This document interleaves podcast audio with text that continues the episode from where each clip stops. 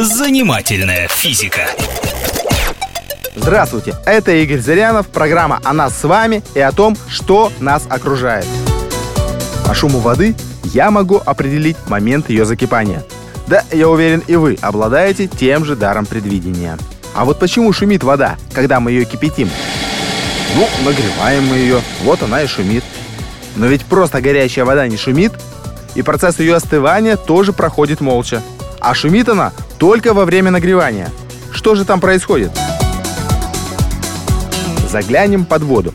Первый звук появляется, когда нагревается донышко кастрюли. И на дне начинают образовываться первые пузырьки. Появление каждого такого пузырька сопровождается щелчком. А так как щелчков много, то из всего этого получается шипение. Вода начинает потихоньку шуметь. Нагреваем дальше.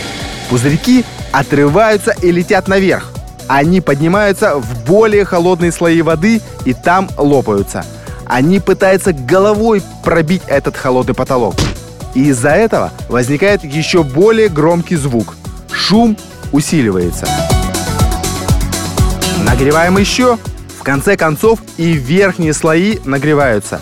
Теперь пузырьки могут подниматься на самый верх, на поверхность. И лопаться они теперь будут на поверхности. Это и есть кипение воды. Но шумит она сейчас гораздо меньше, потому что пузырьки, которые лопаются на поверхности, издают гораздо меньше шума, чем когда они лопались внутри.